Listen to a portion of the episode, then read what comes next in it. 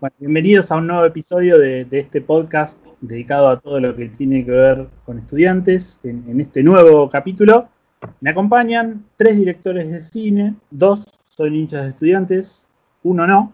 Eh, me acompañan entonces el señor Manuel Ferrari, nacido aquí en la ciudad de La Plata, director de Las Expansiones, de Cómo estar muerto, de la noche a la mañana. También Rodrigo Moreno, director de una ciudad de provincia, un mundo misterioso, eh, El Custodio eh, y eh, el señor Ariel Rotter, que es el que no es hincha de estudiantes de los tres, eh, director de La Luz Incidente del otro, y también del famoso documental de, que se hiciera sobre estudiantes de La Plata, La Epopeya del León, aquella película que se filmó en Abu Dhabi, cuando Estudiantes se enfrentó, bueno, jugó por el Mundial de Clubes, 2009, y se enfrentó al Barcelona. En lo personal, ese partido fue uno de los golpes más duros eh, deportivos de mi vida. De hecho, el documental lo vi una vez y nunca más y no puedo volver a verlo.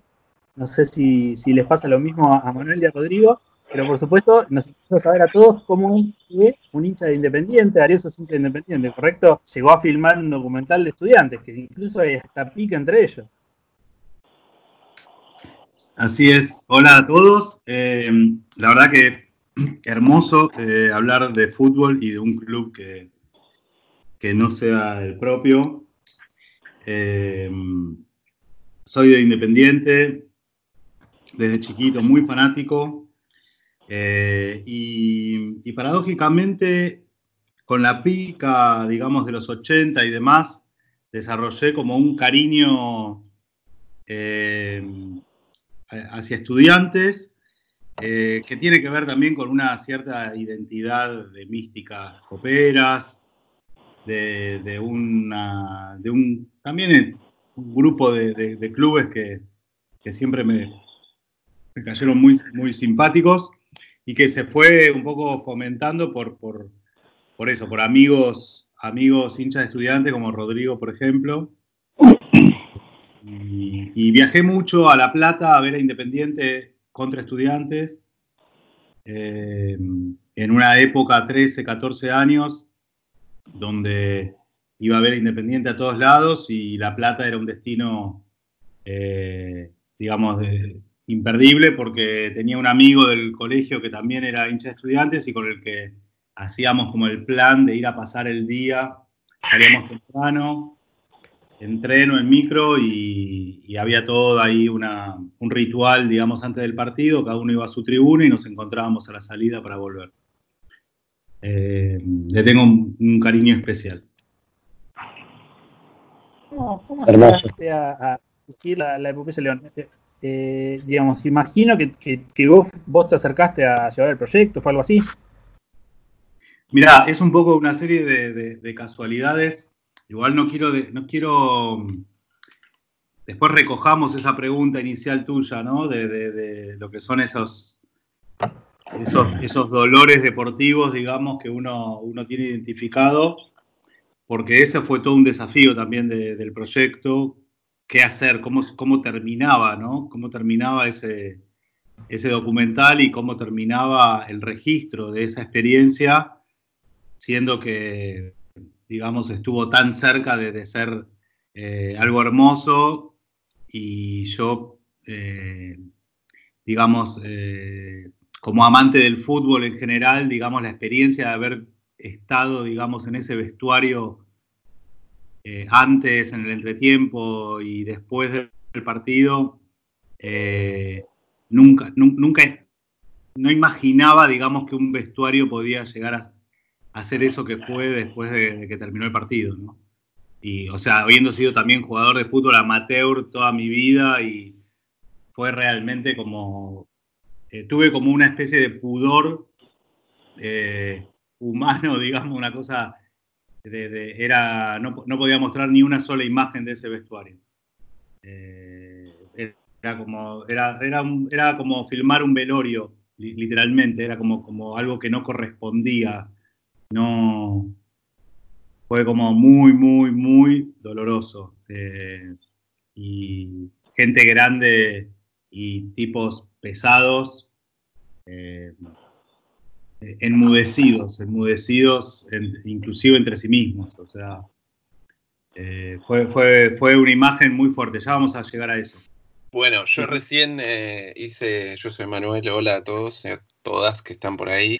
Yo recién hice el, intento y lo logré, lo volví a ver con mi hija que tiene 5 años eh, la cual estoy, eh, le fui inyectando de manera un poco enferma toda esta cuestión pinche rata. Eh, estoy un poco preocupado, digo, casi prácticamente todas las referencias que les hace a sus amiguitos, yo ahora vivo en Buenos Aires, son relacionadas al pincha, nadie entiende nada de lo que ella está hablando, de la brujita Verón, del número 11, todas cosas muy mezcladas. Y bueno, y la senté a verlo, obviamente lloré prácticamente de principio a fin a la vez fue una sorpresa eh, muy tragicómica recordar a algunos jugadores que yo no me acordaba que habían ido al Mundial de Clubes, un nivel de jugadores falopa, pero altísimos que manejaban. Eh, y, una de las primeras cosas, eh, cuando decís lo del velorio, para mí es, notable, porque además vos, Ariel, estás filmando como el velorio ajeno. Más allá de que creo que también sería fuerte filmar un velorio propio, familiar, eh, vos estás filmando el dolor de, un espacio que, también, eh, digamos, toda, eh, toda presencia, o sea que en realidad hay una cosa que a mí me parece notable de todo el material. Yo hay una cosa que no me acuerdo, estoy casi seguro que eso no se transmitió en vivo, ¿no? Eso vos lo armaste y se transmitió después hacia el final, ¿no? O había como unas. Fue una cosa, fue una cosa muy graciosa y que contesta un poquitito a lo, que, lo que planteaba Pedro. La historia es así. Yo, yo tengo un amigo del jardín de infantes, un chico que conozco de toda la vida, eh, que nos queremos mucho y nos vemos muy poco, pero nos vemos siempre eh, dos, dos, o tres veces al año en el Día del Amigo, que hay una reunión que reúne a todo ese grupete y en algún cumpleaños más. Y este chico de vino, digamos, un pibe muy, muy talentoso y muy pilas de vino, en ese momento era el CEO se dice ahora, pero era bueno el jefe eh, de Topper. Ah, y entonces yo me lo encontré en, una, en uno de estos cumpleaños y, le digo, Diego, se llama Diego Madev, eh, gran, gran hacedor, digamos, de este, de este, de este proyecto. Eh, me lo encontré y le dije, che, ¿qué vas a hacer? O sea, estudiante está yendo ahí a hacer eso, ¿qué vas a hacer? Y me mira y me dice, y nada, ¿qué voy a hacer? Es la loma del orto, todo es un quilombo.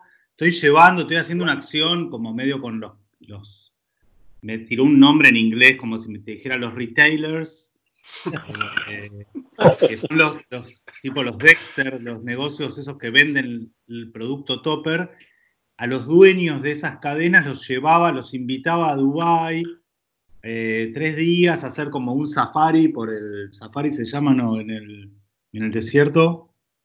Sí. un paseo por el desierto. Y, ver el partido de estudiantes, como una, una, acción que era como muy goma, ¿viste? Y, entonces yo digo, pero de verdad, digo, mirá que esto, digo, estudiantes no va a pasar vergüenza, digo, para mí, digo, tiene un equipo que se la banca y esto puede ser historia, de hecho ya lo es, digo, pero yo vengo viendo estudiantes, es un momento espectacular de estudiantes, le digo, se la, se la super banca, acá hay que hacer algo, porque escuchame, pasaron 40 años de la última vez que, que, estudié, que un equipo de estudiantes llegó a esa instancia y me dice, pero ¿hacer qué? Y le digo, bueno, no sé, mínimo, le digo, mínimo un documental. Y me dice, pero un documental, ¿qué voy a hacer con un documental? digo, bueno, no sé, un documental online. Y me dice, ¿qué es un documental online? Y le digo, no tengo la menor idea, pero suena espectacular. Y entonces me dice, ¿pero cómo sería? Y le digo, bueno, no sé, lo que supongo es como un documental que se pueda ver en el momento. Me dice, ¿pero qué es una transmisión en vivo? Le digo, no, eso no. Es filmar cinematográfica, lo más cinematográficamente que se pueda, editar y subirlo para que, digo, imagínate, es en la Loma del Orto, muy poca gente de estudiantes va a poder darse, digamos, acceder a, viajar y todo el, resto, para, digamos, eso es el acontecimiento, va a ser el acontecimiento de una generación. Entonces, digo, me parece que hacer una acción que le permita traer y ver el día a día, estamos hablando de una época donde tampoco era en la cobertura de ahora que que prendes el WhatsApp con cámara y estás transmitiendo en vivo lo que está pasando adentro del vestuario, ¿viste? Era como, eran más eh, enviados, ¿viste? Como una cosa así. Parece que no fue hace tanto, pero en 10 años la tecnología cambió totalmente. Y, entonces me dijo, bueno, ¿lo haces? Y le dije, no, no, yo no, yo estoy hasta las manos, estoy con otras cosas. estaba en ese momento preparando así una peli le digo, pero me parece que hay, que hacer algo. Y seguimos hablando en la, charla y en un momento me dijo, pero dale, lo tenés que hacer vos, porque se te ocurrió a vos y, y ¿cómo es? Y le digo, bueno, no sé, déjame pensar. Entonces yo, él me dijo, me dijo, los pasajes son carísimos, no sé qué. Y le digo, bueno, mirá, yo necesito mínimo un, alguien que haga cámara, porque si hago cámara yo, mientras trato de ver qué filmo, le voy a cortar, viste, voy a filmar para el orto y, yo puedo hacer sonido mientras dirijo y que tiene que haber alguien editando, porque lo que filmamos se tiene que estar editando para subir mientras dormimos unas horas a la noche, eh, que esté subiendo a un sitio, hay que armar una página donde la gente pueda entrar y ver lo que pasó ese día. Y bueno, y de golpe estaba pidiendo una visa para irme a Dubái, viajé con, con Bill Nieto, amigo y director de Yo no sé, eh, Warren, eh, si, en ese momento no, hablamos. No, no, no. Bueno, hola, hola, ¿qué tal a, a, todos y a todos? La cosa es así, yo este, hacía muy poco que había nacido mi hijo y Ari me va contando todo esto.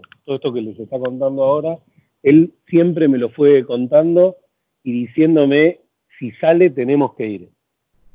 Eh, y al mismo tiempo eh, yo estaba por filmar, eh, estaba esperando para filmar Un Mundo Misterioso, 2009. y digo, mirá, si, no filmo, vamos. Ari me decía, venía a hacer sonido, venía a hacer lo que sea, pero tenés que venir. Y bueno, y fue como una especie de, de, doble, de doble sensación porque finalmente me salió la oportunidad de filmar la película por la que estaba esperando hacía como un año filmar y, no pude ser parte de la, de la epopeya.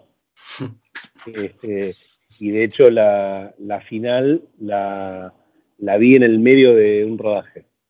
paré el rodaje, ustedes saben que en el cine se paga por hora, los técnicos cobran, cobran por hora, y yo paré el rodaje y el productor lo entendió este, en ese momento y me fui, a un bar con, con, el sonista a ver el a ver el a ver la final.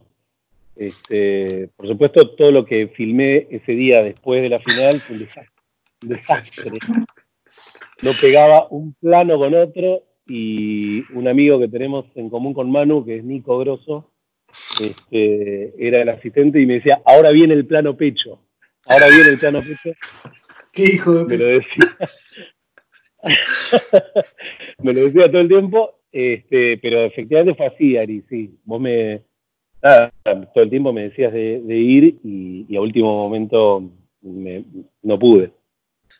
Sí, a mí, volviendo también a, lo que, para mí, pensando como la capacidad de acceso que vos tuviste para ese material, porque uno, yo miro fútbol todo el tiempo, puedo mirar cualquier cosa, ahora miro fútbol con los carteles de cartón ahí, cualquier cosa miro, no me importa. Y no me acuerdo yo, por lo menos más allá del Mundial 86, eh, Héroes tiene bastantes, eh, o incluso el documental ahora con eh, del Diego que le pasaron el material de archivo, hay algunos momentos, pero nunca vi un acceso tan irrestricto además. No por los estudiantes, que es un enfermo de siempre eh, no querer que nadie esté en ningún momento, que nadie participe, y, de hecho estuviste, por lo menos, y calculo que va a haber muchas cosas que no están, donde por lo menos a simple vista creo que has podido estar en, todo en la habitación de los jugadores. Digo, hay, un nivel de intimidad que, por lo menos mi hipótesis, es que un equipo estaba lo suficientemente sólido como para decir, y que venga, que, que no hay nada que ocultar, que, ya somos lo que somos. No había nada que no se pudiera mostrar, y hay algo de eso que me produce una especie de ataque de, todo, de, fortaleza, a la vez me, me, derrito de la tristeza cuando recuerdo eh, los últimos minutos, ¿no? Pero bueno. Lo que quería agregar a eso que, pregunta o que, señala Manu, eh, yo tengo el, recuerdo también de que Ari me ibas mandando. Te mandé los tiros libres, ¿te acordás? Claro, me mandaste un par de cosas que no están en el, en el documental, que no quedaron, que creo que eran como unos clips que vos después subías, eso que finalmente decías online, creo que lo que subías eran unos clips muy chiquitos, que evidentemente no tenían que pesar mucho, este, y era impresionante, antes de la final, antes de la semifinal, si a eso se le puede llamar semifinal, eh, eh, me acuerdo de ver material, esto que, esta sensación de Manu, de verlo ahí, era, sí, estás ahí, o sea, está Escuchaba el ruido, escuchaba el ruido de cómo le pegaban a la pelota. No, es enfermo, es una locura. Eh, hay, si, si, si, tienen el DVD, en los extras hay, una, hay un pequeño apartado que se llama Pegale Voz, que es un concurso, digamos, un concurso desde después de la práctica, se quedan a practicar tiro libres, digamos, las tres bestias, digamos, del tiro libre que tenía ese equipo, y, están apostando un DVD, un DVD player. Pero, y el día anterior habían apostado una videofilmadora. Y básicamente eh, lo, único que les importa no es nada de eso, es clavarla en el ángulo y le pegan la concha de la lora, es espectacular y digamos, para. Eh, hay algo muy, muy lindo en eso que era, o sea, eran ya, digamos, eh, gente como consagrada y esa, esa sensación así de, muy de potrero, de, te voy a ganar, de ponerla ahí y pegarle, y pegarle 6, 7, 8 tiros libres cada uno y todos al, al, ángulo, adentro, afuera, al palo, el arquero, lo que sea, pero todas al ángulo y decís, qué hijos de puta, boludo. Qué, gente como realmente grosa, ¿no? Hermoso. Había, pasó algo muy, muy gracioso en, todo esto que, bueno, este, este amigo, eh, Diego, me, finalmente como que me, pone fichas y yo, imagínate, futbolero también enfermo, eh, me, reentusiasma, digamos, el plan le, cuento un poco, le digo, déjame hacer un mínimo número de cuánto sale esto, ¿viste? ¿Qué sé yo? Había que alquilar una cámara, llevarse una cámara, todo eso. Da un número que me dice, pero yo esto no lo puedo pagar. Le digo, bueno, salí a buscar como quién más junte algo de guita. Estamos hablando todos, son unas chirolas patéticas. Eh, digamos que ponían eh, los otros sponsors, que eran Gatorade y y RCA, que era el que, el que publicitaba la camiseta. camiseta. Y bueno, juntan por ese lado y empiezan como a armar como toda la, la como la, desde, desde la que son como el sponsor del proyecto, de lo que son, empiezan a armar como todas las conjeturas, pero nadie, era un momento como muy particular que, que tampoco conocí en profundidad, pero bastante particular también con la dirigencia de, estudiantes, y nadie habló con el club, ni nadie habló con el equipo, ni con nadie, y era como, ellos querían hacer eso, yo tiré la idea, pero nadie lo conversó con nadie de estudiantes. Entonces, en un momento le digo, bueno, ¿y cómo es con el club? Y me dice, no sé, con el club no, está, todo mal, está todo mal. En ese momento me dice este amigo Diego, está todo mal con Verón, no le gusta la ropa. Eh, eh, de, verdad. Eh, no le gusta la ropa, eh, está todo mal, nos mandó a cagar. Eh, el presidente de estudiantes, no me acuerdo ni quién era en ese momento. Filipa. Ah, Filipa.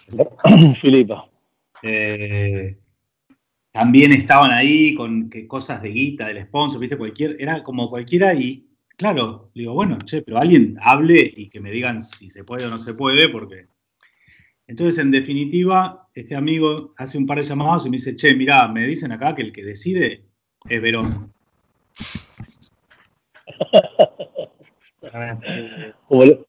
un motivo más para amar a Juan Sebastián.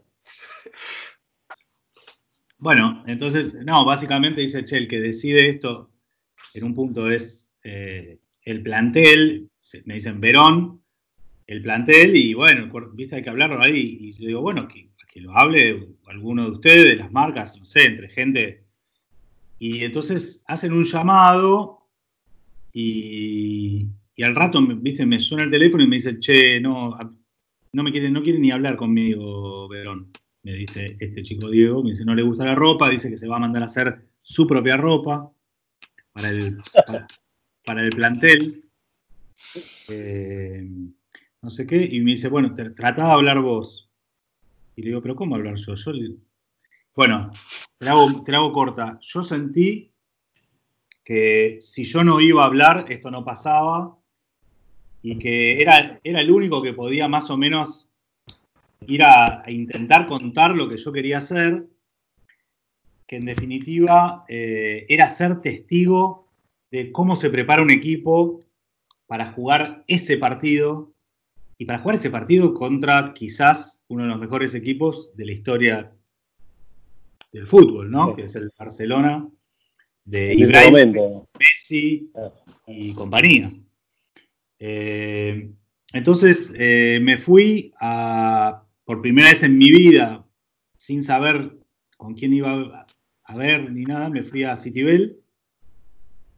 Me dijeron, pregunté a qué hora entrenaban, me dijeron de 8 a 11 y media, poner una cosa así. Y me fui con, mi auto solo a. Me levanté a las 7 de la mañana, me fui para allá y, esperé en la puerta. Había, tenía el nombre de, un encargado de, prensa, de, que era como un nexo entre el plantel y la dirigencia, que me hizo pasar y, y básicamente esperé, vi la práctica hermoso, hermoso ver ya, viste, de cerca ese equipo que tenía un par de purasangres impresionantes. Y, y, yo sentí, por más que me habían dicho que el que decidía era Verón, yo sentí que tenía que eh, ser, eh, tenía que hablar primero con Sabela. Como que era como un tema de que, como, como, no sé, como un tema de orden, ¿viste? Y bueno, fui ese día, no, no, no, no me dieron bola, nadie, nadie se detuvo a hablar conmigo, no le pedí hablar, no podían. Bueno, esperame, esperame. Después de tres horas, che, ya se fue.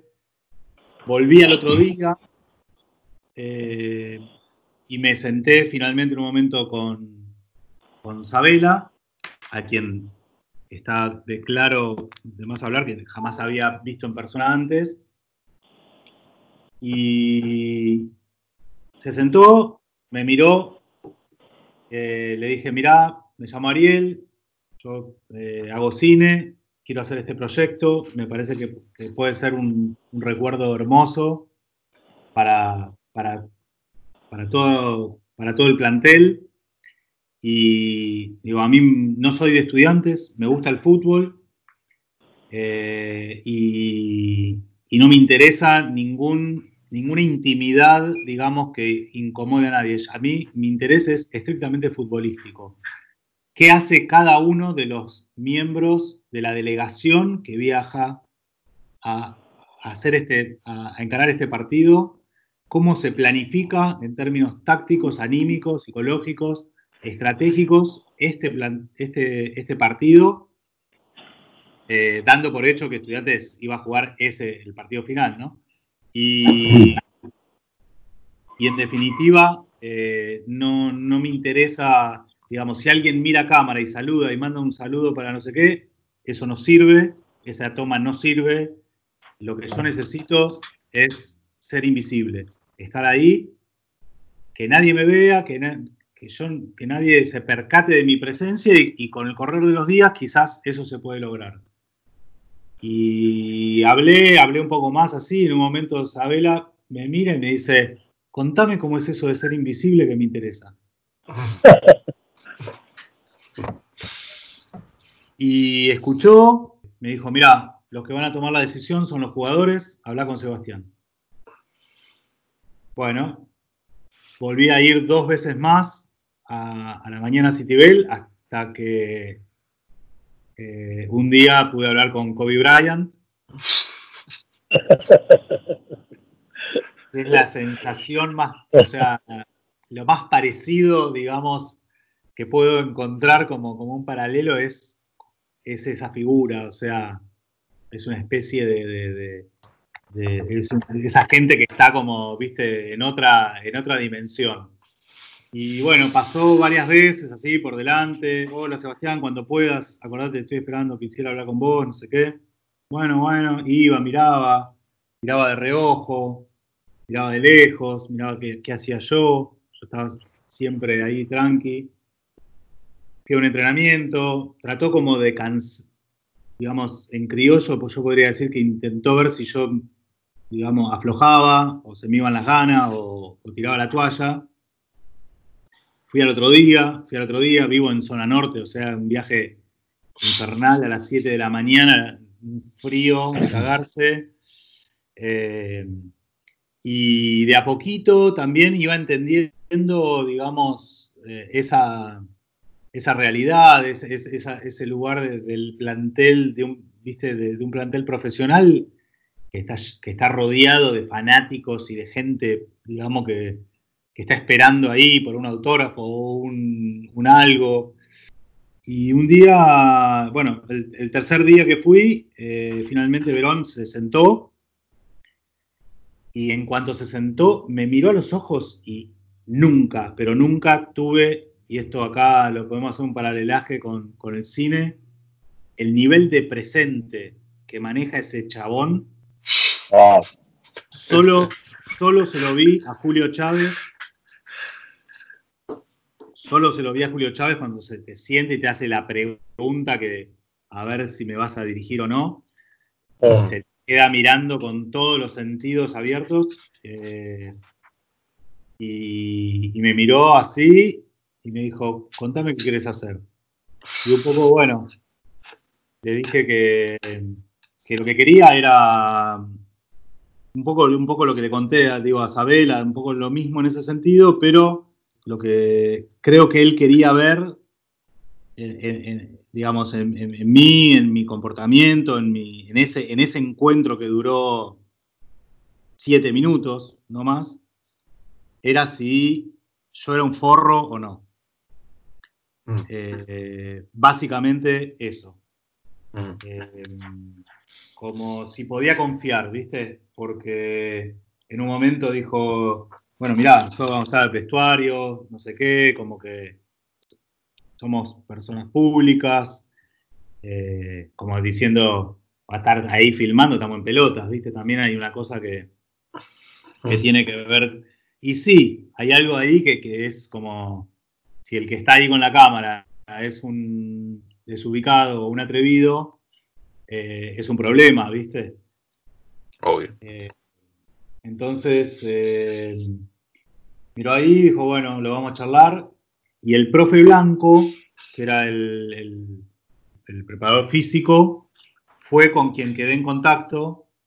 El, que, el, celular que tenía era el de él y el, y el que tenía mi celular era él y él me iba a transmitir lo que el plantel decidiera. Y, bueno, cuando me fui, eh, estaba volviendo, sonó el celular y me dijeron, bueno, dicen los muchachos, hubo una reunión al parecer con con Alayes y de Sábado y el Chapuraña, eh, donde, donde les comentaron y me dijeron que sí. Lo, genial de todo esto es que eh, era como algo que había decidido el plantel, propuesto yo, alguien acá, una marca, había como puesto una guita para financiar la excursión pero nadie había pedido permiso a la FIFA. y cuando llegamos a Dubái, a los 12 minutos de empezar a filmar cualquier cosa, un entrenamiento, no sé qué, me agarra uno de las pestañas, un suizo, y me citan para tener una reunión con un japonés que había acabado de pagar 40 millones de dólares para tener la, transmisión, a que le explique qué hacía yo ahí.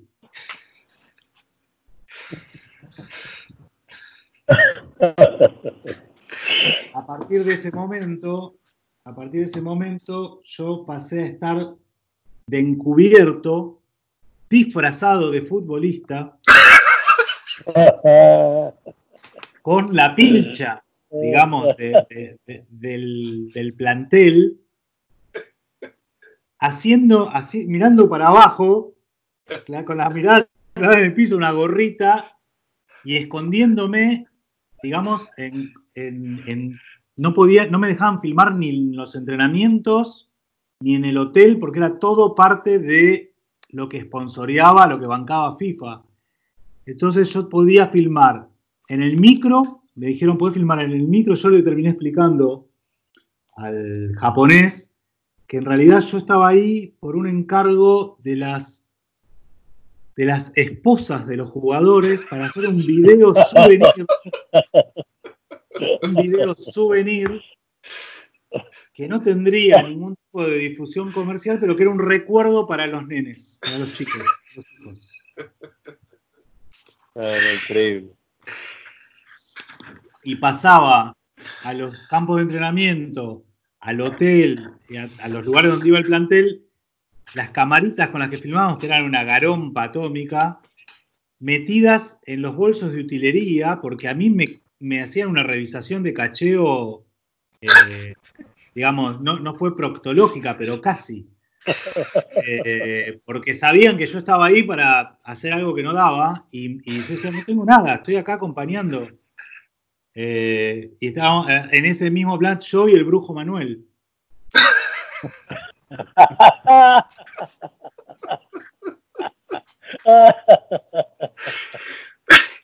Es hermoso esto. Escúchame, y, y la, ¿Vos viajás con ellos? No, ¿no? Ya, te, ya los encontrás porque vos en la salida del micro del country estás.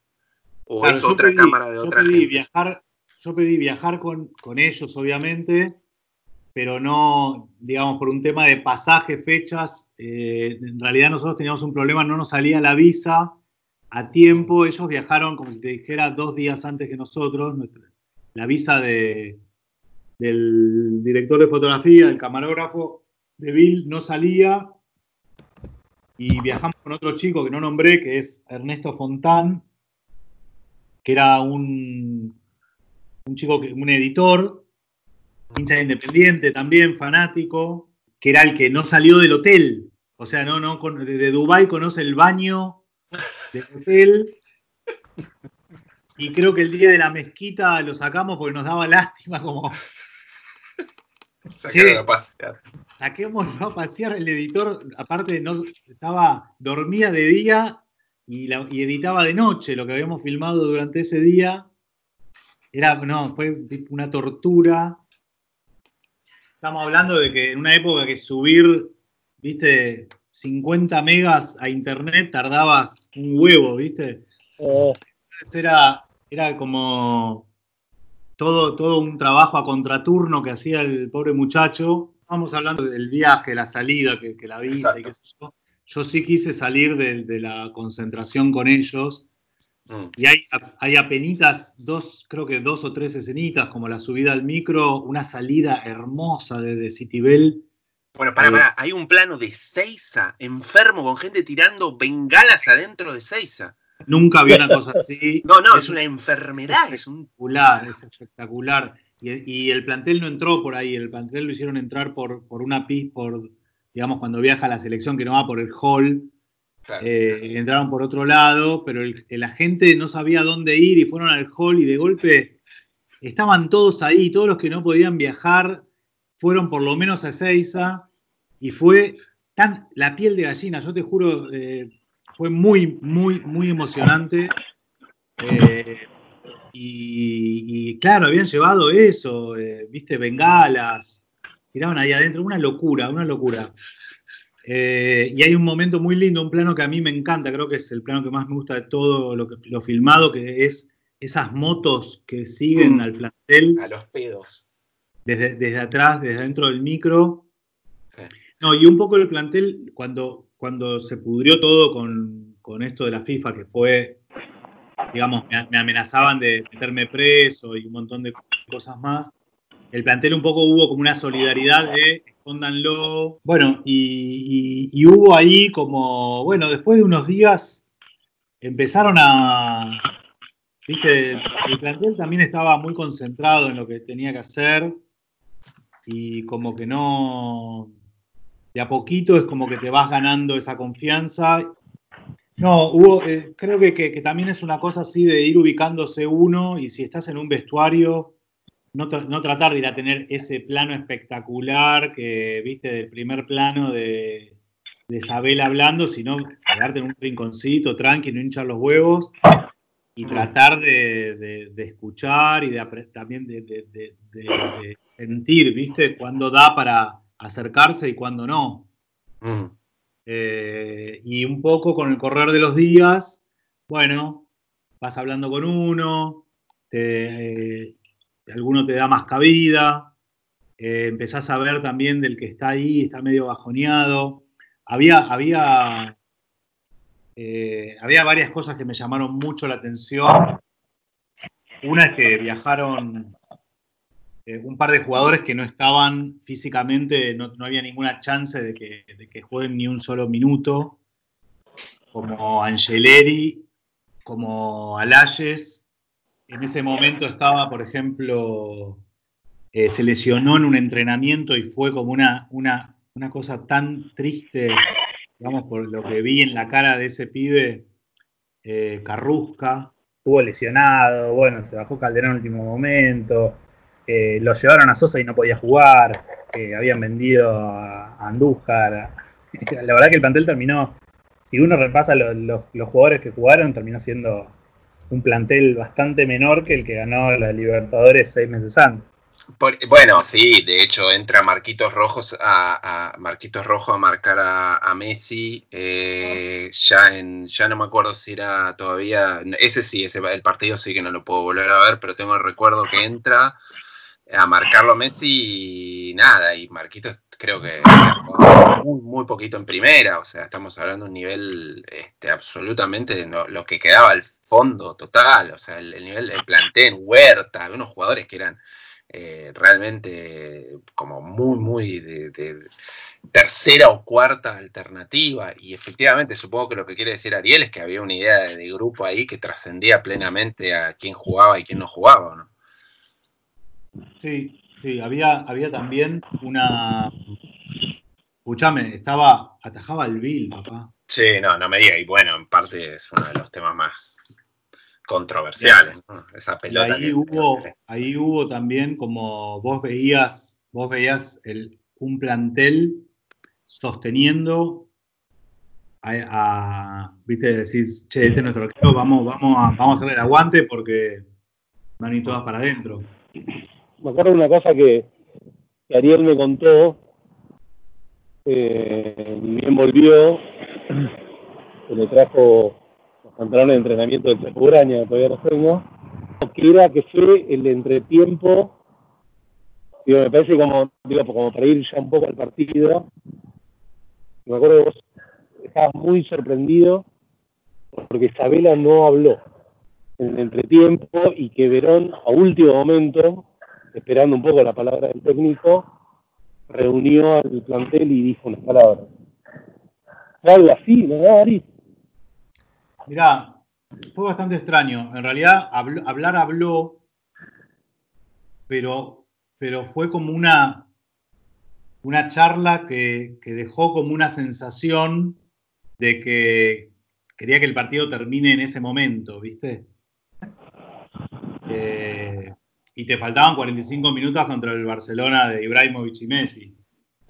Ah. Y de Iniesta y de Xavi y de, bueno, estamos, somos unos monstruos, no sé exactamente si estaban todos ellos. Es, extraño, es extraño. Los grupos tienen, tienen como un liderazgo, ¿no?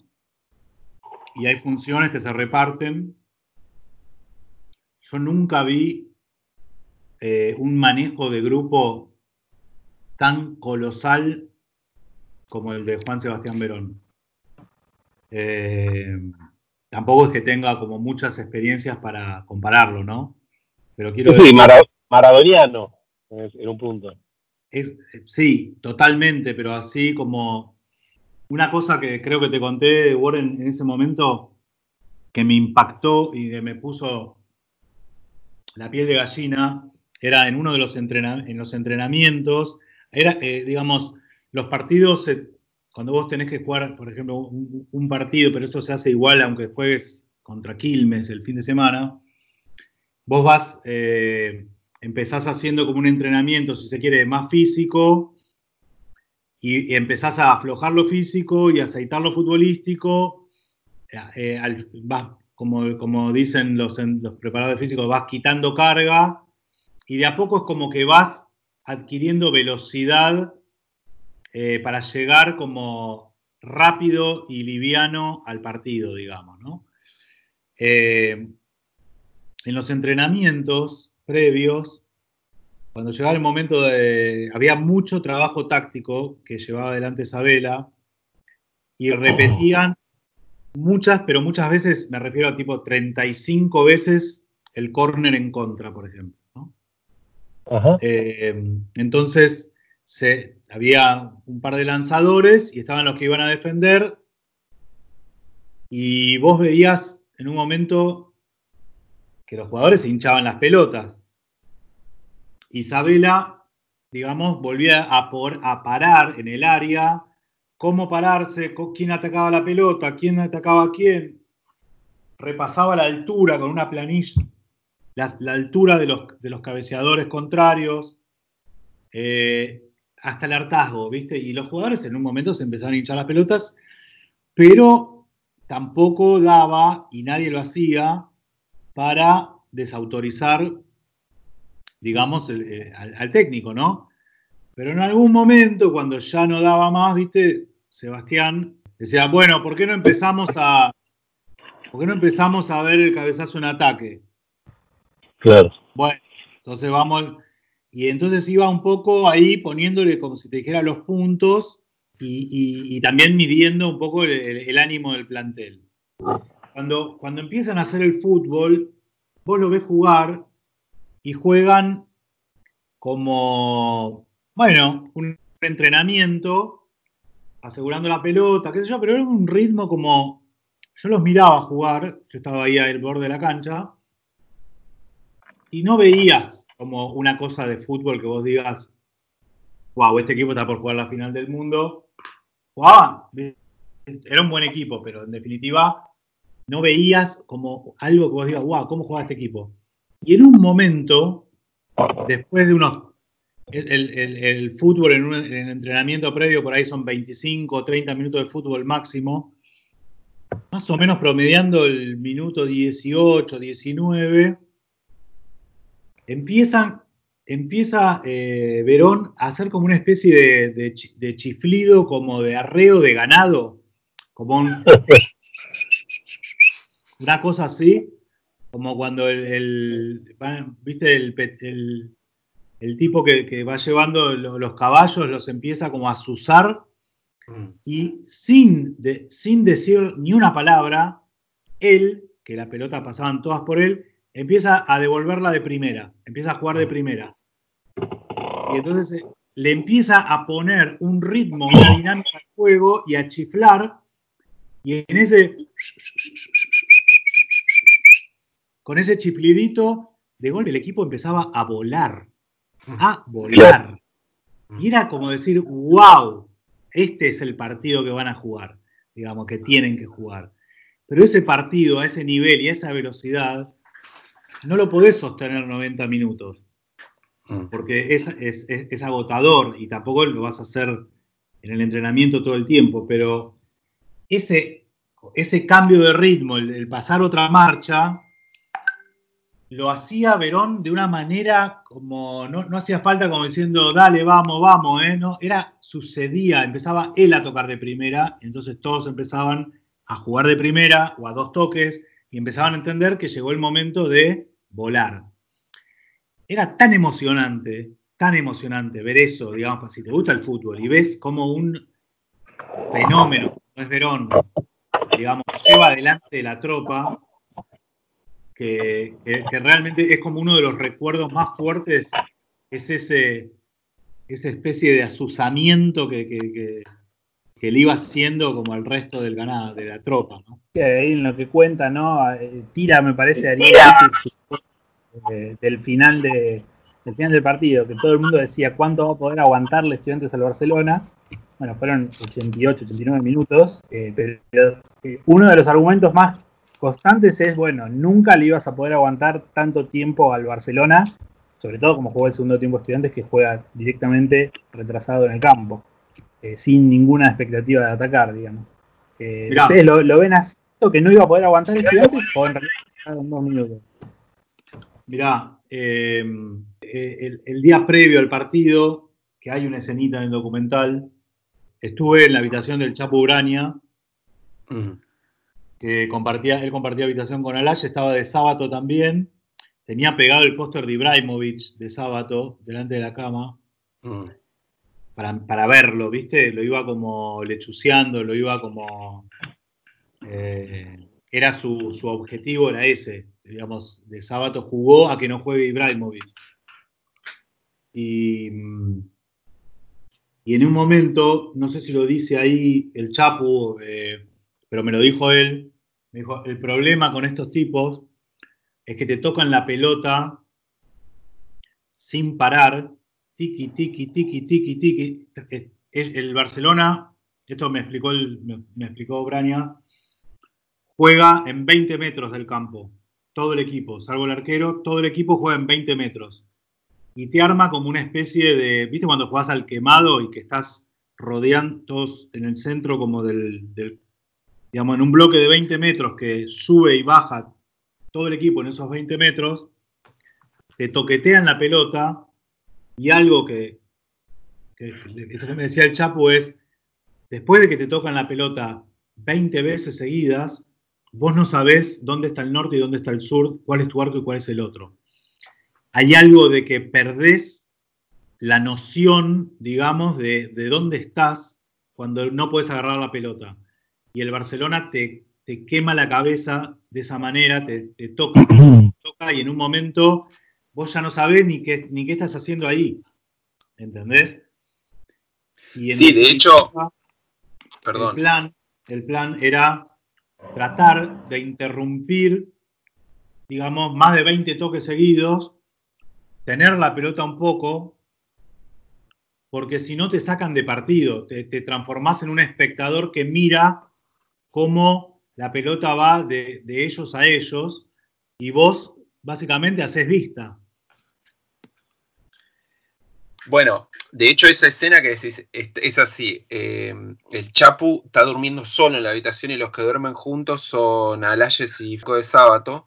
Y efectivamente tiene eh, pegado eh, un recorte de, de, la foto de Ibrahimovic y de sábado dice, es el mismo día del partido, por lo menos lo que decía ahí, no sé si está medio falseo, pero decía que era el mismo día del partido a la mañana, que Chapu dice que se había clavado una, una pasta el día anterior que durmió bárbaro, que si fuera por él seguiría durmiendo. Y dice como que mm, en un momento dice, parece, parece que estamos tranquilos, pero adentro estamos prendidos fuegos, no sé cómo dice.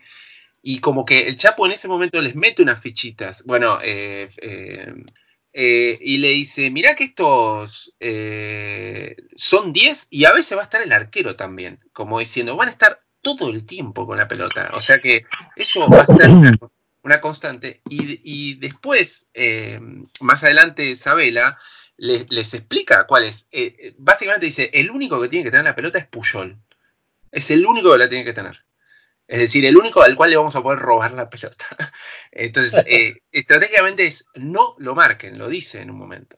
Eh, mm. Que es una de las indicaciones más precisas, eh, donde ya directamente hay una estrategia ya de guerra directamente, ¿no? Porque hay un momento donde él no, él no está diciendo... De, ajedrez, de ajedrez. Sabela, Sabela, digamos, si algo para mí, digamos, si, si vale el paralelismo, yo, yo, no, yo considero que, es un, digamos, lo que puedo decir es, me da la sensación de que estamos hablando de un ajedrecista al que eh, se le pide que, agarre la lanza y vaya a matar, cuando en realidad es un ajedrecista que, diseñó un plan de, juego y demás que, que, tiene que ver con eso, con ese tipo, ese nivel de detalle de quién, jugaba en función de cómo poder morderle la pelota a, a, un equipo que no la pierde nunca,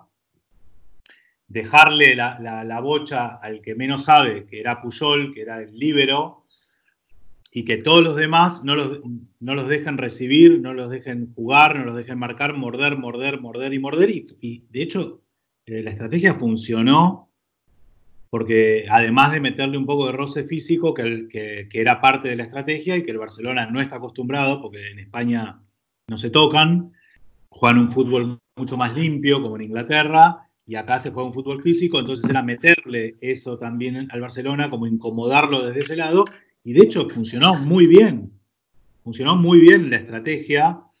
Vos, eh, Ari, el partido, el partido en sí, ¿dónde estabas parado? O sea, eh, ¿a vos te habían dejado eh, verlo en el campo o tuviste que moverte?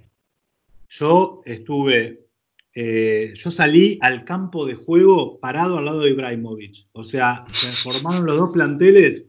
Yo miraba para abajo porque me iban a sacar de la fila había un argentino en la FIFA, que vive, un argentino que vive en Suiza, que era el, encargado de seguridad, que tenía, digamos, la foto de buscado mía en la mano.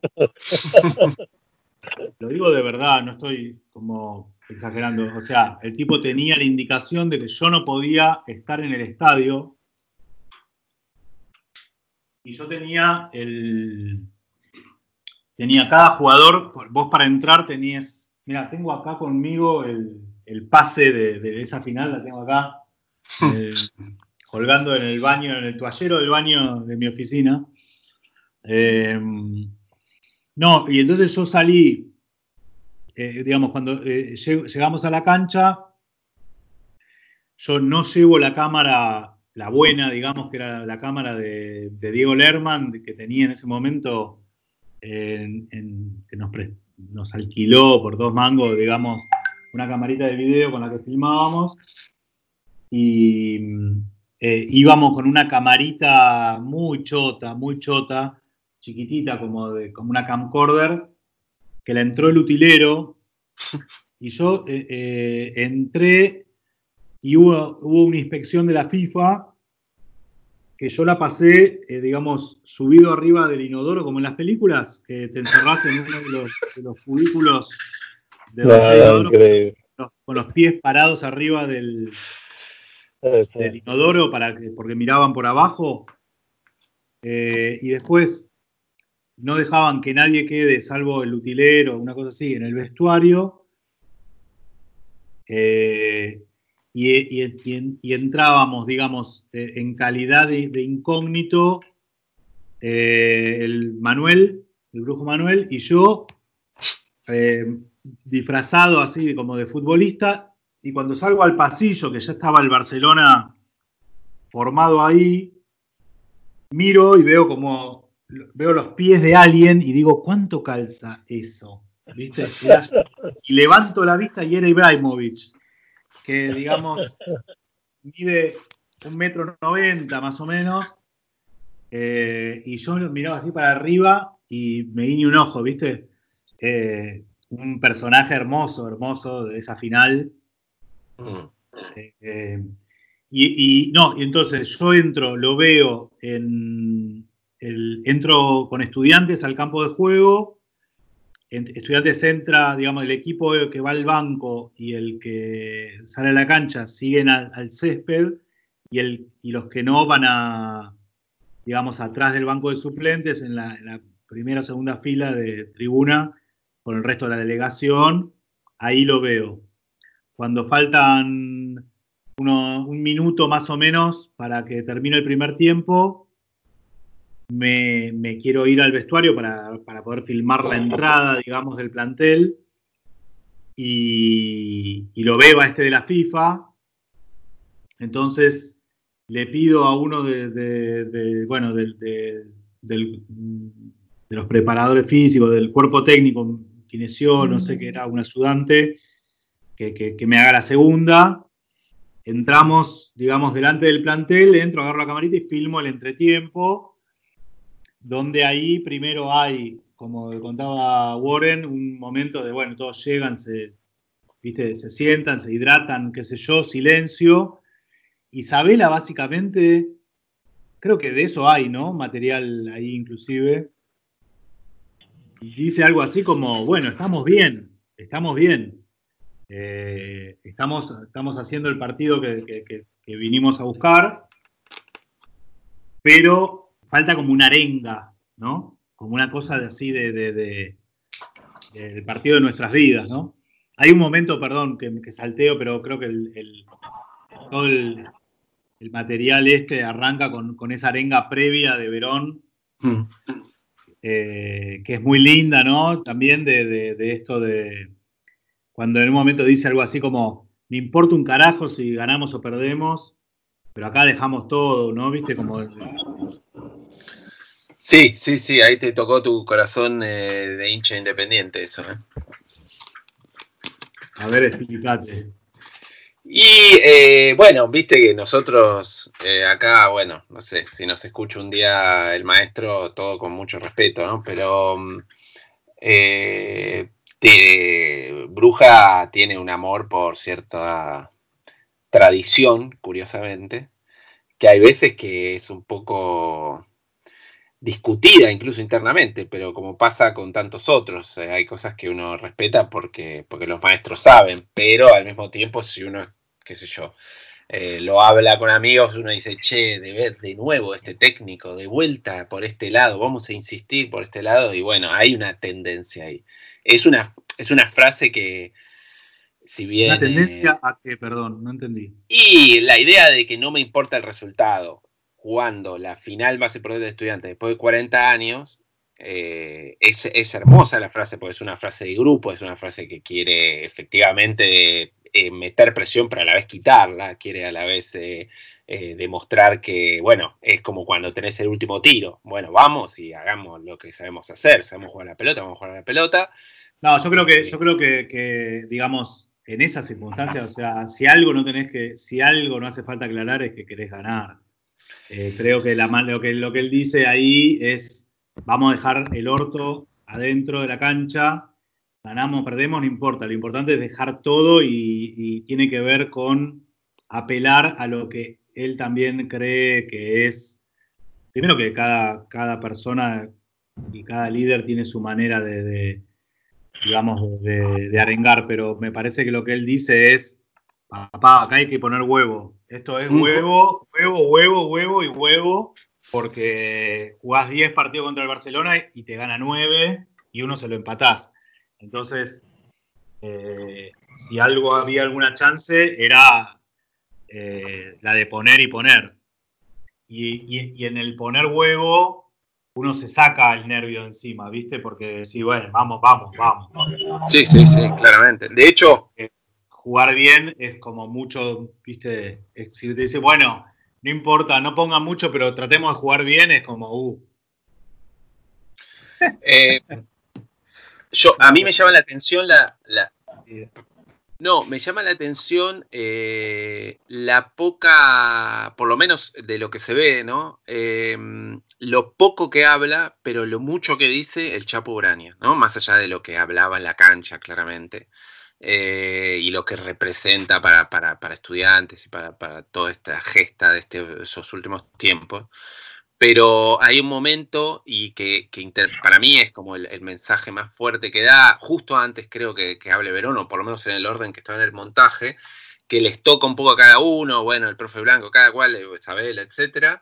Eh, y él dice algo que para mí es el, mensaje más de, eh, fundante de, la gesta estudiante, ¿no? Un equipo que siempre fue considerado un equipo no de los grandes, pudiendo derribar, bueno, eh, en ese caso estar jugando contra Barcelona, diciendo, eh, no me acuerdo las palabras exactas, pero la idea de que, no se las lleven fácil, ¿no? Algo así, como la idea de que, eh, bueno, hay posibilidades de que estemos en desventaja, pero justamente esa desventaja es lo que nosotros tenemos que, usar en contra, como decir, bueno, vos te las sabés, bueno, yo lo que tengo es, el amor propio, en fin, todo lo demás.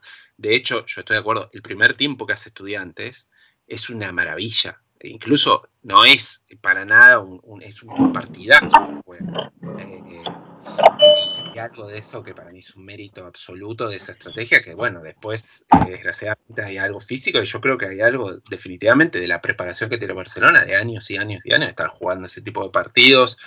Bueno, una cuestión de, también de, presupuestos. Y... Te digo, más allá de, ser hincha de estudiantes y verlo todo con un, cristal muy subjetivo, no recuerdo eh, a ese nivel y a nivel de clubes un partido más desigual.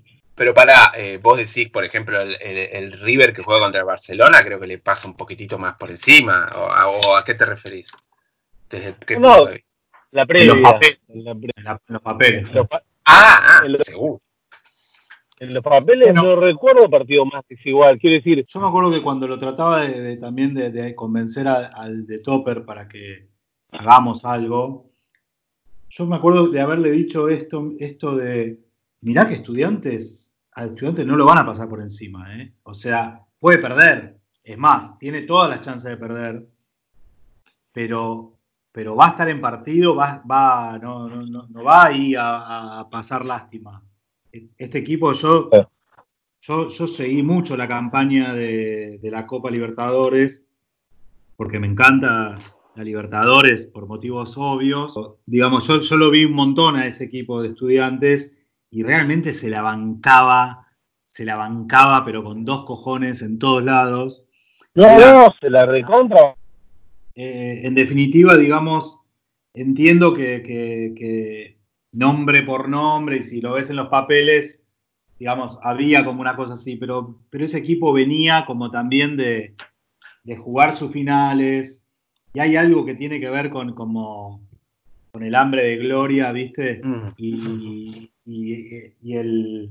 Hoy decía, ¿viste? Algo así como. Hoy, creo que Verón, ¿no? Decía, hoy el mundo habla de estudiantes. Sí.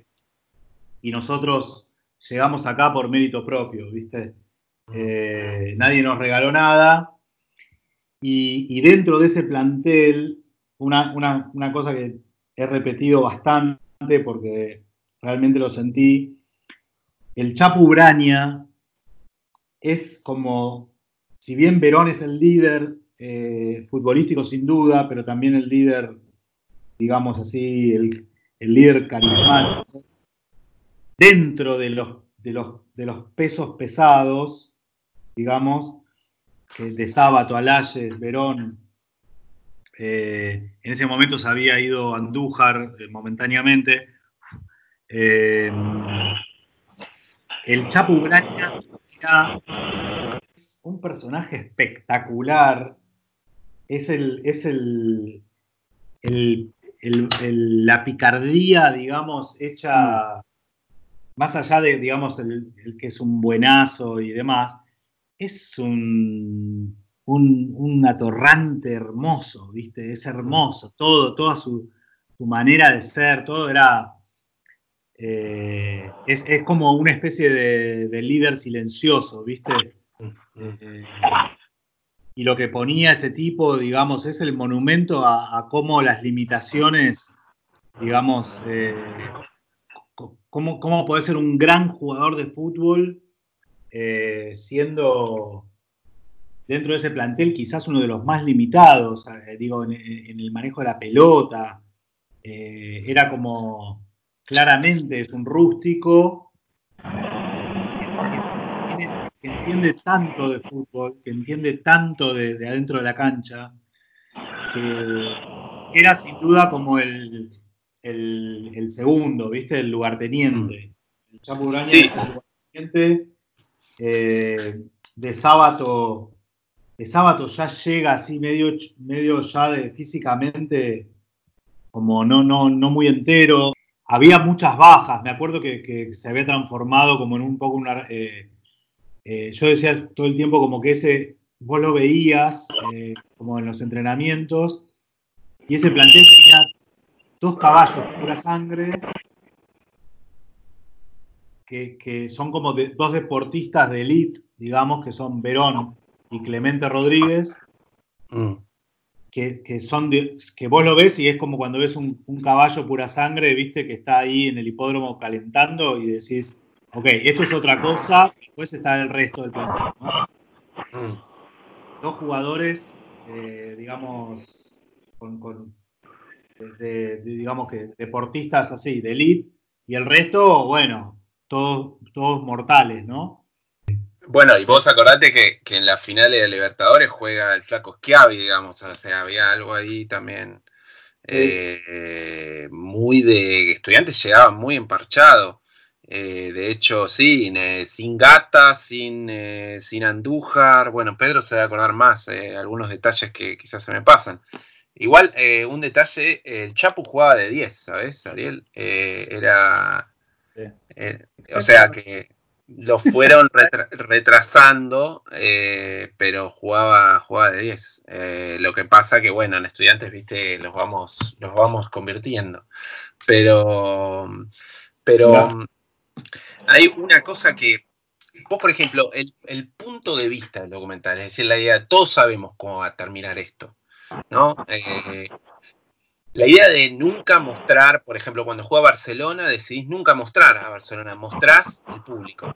Digamos, más allá de todas estas anécdotas que contás respecto eh, de tu situación muy, muy complicada para poder hacerlo. Eh, vos ya decidiste que desde el punto de vista eh, narrativo, digamos, el partido, estaba Messi jugando ahí, va, no sé si estaba jugando en realidad en la semifinal, pero si no estaba Messi estaba Busquets, no sé, algo así. Eh, pero digo, que esa decisión de, de, muy fuertemente en el plantel y cómo esa mirada casi eh, no sé, está Sabela al lado, no sé si es de un pendejo, no sé si es el hijo o alguien como algo muy familiar, como ellos yendo a ver un, partido de una gente que está ahí jugando medio, haciendo unas apuestas, a ver quién gana, o sea, hay algo de eso que me pareció increíble a mí también, como de no dejarse llevar por, la, por lo que vos mismo quizás eh, también debías estar mirando ahí que estaba jugando en Barcelona, digamos, más que todo. Bueno, había, de, por eso digo, de entrada yo tenía como la, mi premisa había sido, eh, digamos, traer, eh, digamos, traer la experiencia, lo, vivencial de, este plantel frente a, una circunstancia así, más allá del hecho deportivo del partido. O sea, después estaba, bueno, eh, tampoco quería quedar preso en Dubái y, y digamos, eh, yo juré que no iba a, nunca a mostrar eh, el partido de fútbol, ¿no? Que era eso, de, la, de la transmisión, había un tipo que había pagado, de hecho, 40 millones de dólares por, por, tener la exclusividad, de, era la NHK, me sentaron con uno de la NHK y yo pensé, que la reunión pensando que quizás lo convencía para que ponga guita en mi próxima peli. y, Sí, te dijo, voy a anotar el nombre de la peli. Se le movía una pestaña. y, no, y, la verdad es que, que mucho, como que yo sabía que no tenía, yo estaba realmente muy en inferioridad de, condiciones técnicas cinematográficas para, para filmar, o sea, si vos vas a filmar el partido, en esa época empezaban a filmarse esas cámaras que iban por el medio de la cancha como colgando de un cable, mm.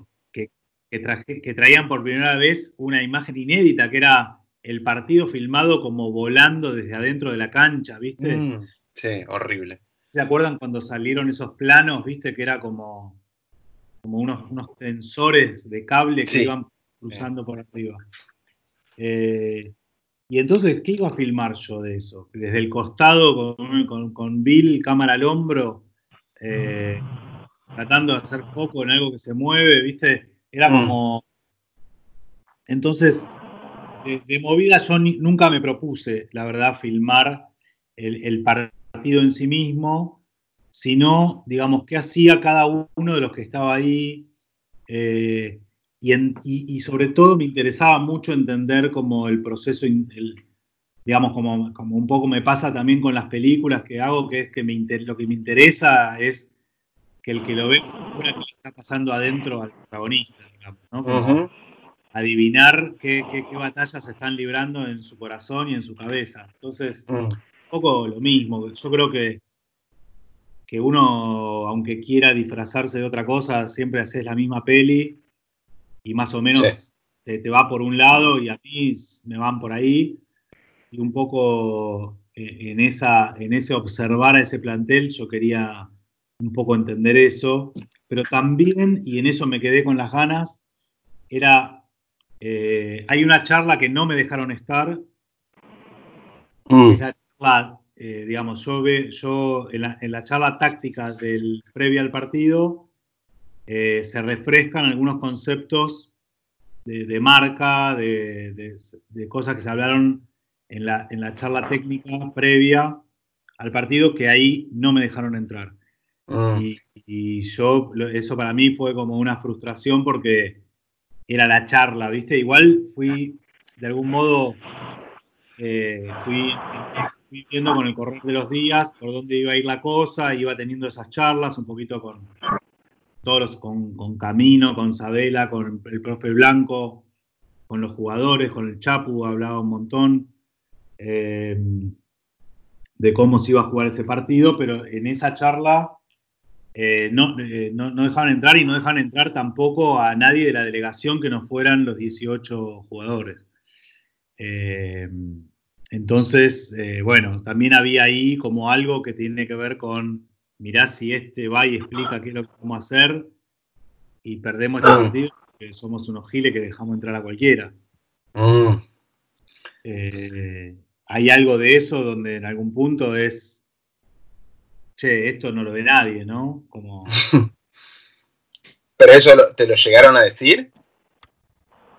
Eh, sí, por ahí sí, pero digamos, era, era como una sensación que, que lo que le, digamos, si algo temían era, por un lado, algún tipo de exhibición de un material de intimidad así como física, viste, alguien en pelotas, qué sé yo, o mostrar como las internas, las picas internas y qué sé yo, que eso, digamos, digamos son cosas que, los códigos, digamos, del fútbol guardan como celosamente y que a mí me interesaban cero, Claro. Eh, eh, que ellos entiendan que a mí eso no me interesaba, pero por otro lado, que, no, no, digamos que yo sea de, confianza en el sentido de que no estoy yendo ahí a, mostrar, digamos, los planes, ¿no? Mm. Y bueno, y ahora eh, contá un poco, yo quiero saber de ese vestuario final, aunque más no sea muy brevemente y lo que te parezca que no te resulte pudoroso contar. No, el pudor me refiero a, al pudor que genera el dolor. ¿no? lógico, no, no, no, entendido, pero quizás hay alguna imagen de, íntima de alguien que no quieras contar públicamente. No, mirá, o sea, yo filmé, filmé mucho en ese vestuario porque, digamos, nadie tenía ya ni la fuerza para decirme no filmé, viste, como eh, un, silencio, un silencio muy, muy, muy tremendo, eh, que, no rompía nadie, ¿viste? Y era como una sensación muy extraña de que nadie diga nada. Mm. Eh, como por ahí se cruzaban un par y se ponían una mano en el hombro, pero ni siquiera eso, ¿viste? Era como arrancarse las vendas una, sensación sepulcral, ¿viste? Cuando algo, eh, ¿viste? No sé, que no tiene palabras. Esa es la, definición mm. de esa frase por ahí un poco hecha, pero es un dolor que, no se podía expresar y nadie habló. Nadie habló durante una media hora, ni mm. una sola palabra, por ahí alguna indicación de acá hay algo para tomar y había una mesa con cosas, qué sé yo. Y, en un momento Sabela eh, dijo, sin levantar nunca la cabeza del piso, era como una cosa característica de él, de hablar como mirando el piso. Dijo algo así como, bueno muchachos, lo intentamos, tuvimos ahí de lograrlo, los felicito a todos, hicieron un partido increíble, esto es fútbol, se gana y se pierde, nada más. Mm. dijo nada más. Hmm. Y, se cayó y no habló nadie más. Eh, Y fue, era, era realmente como descorazonante porque se estuvo muy cerca. Mm. Estuvo muy cerca. Eh, había una sensación de, por lo menos desde adentro, de que no se iba a escapar, pero también la sensación que en donde se escapara te, te mataban. Sí, yo recuerdo, yo tanto para, para, la final de la Libertadores como a este partido me fui a La Plata, a la casa de mi viejo. Mi viejo tenía un televisor que ya para ese momento era muy viejo, era realmente tortuoso. Eh, y bueno, obviamente eh, hicimos todo igual, en fin, eh, comimos la misma comida, todos los rituales.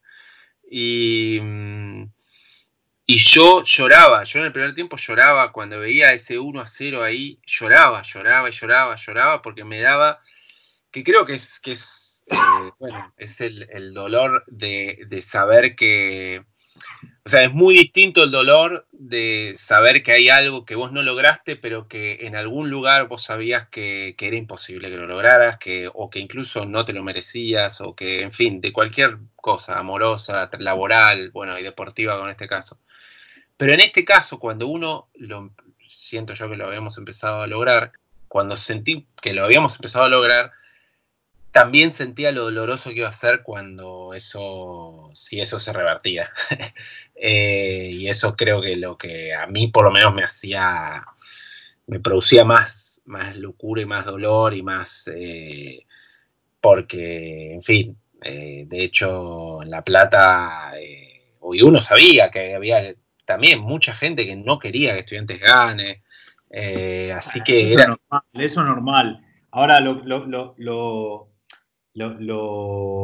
llamativo, si se quiere, o en realidad lo, eh, digamos, hay partidos, rescato, digamos, de lo que, de lo que decís, eh, la idea quizás de que por ahí arrancabas a jugar ese partido y estabas 2 a 0 abajo a los 25 minutos y, y, entonces en ningún momento llegabas como a ilusionarte con que eso podía pasar.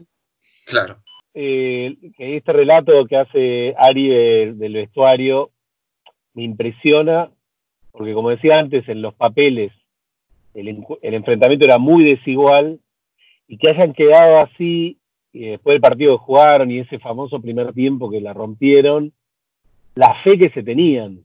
Porque digo, tremenda, tremenda. No, no, quiero desmerecer a otros equipos, pero después 3 a 0 que se come San Lorenzo contra el Madrid. No me imagino el plantel de San Lorenzo destrozado, o no la vieron ni, cuadrada en la cancha.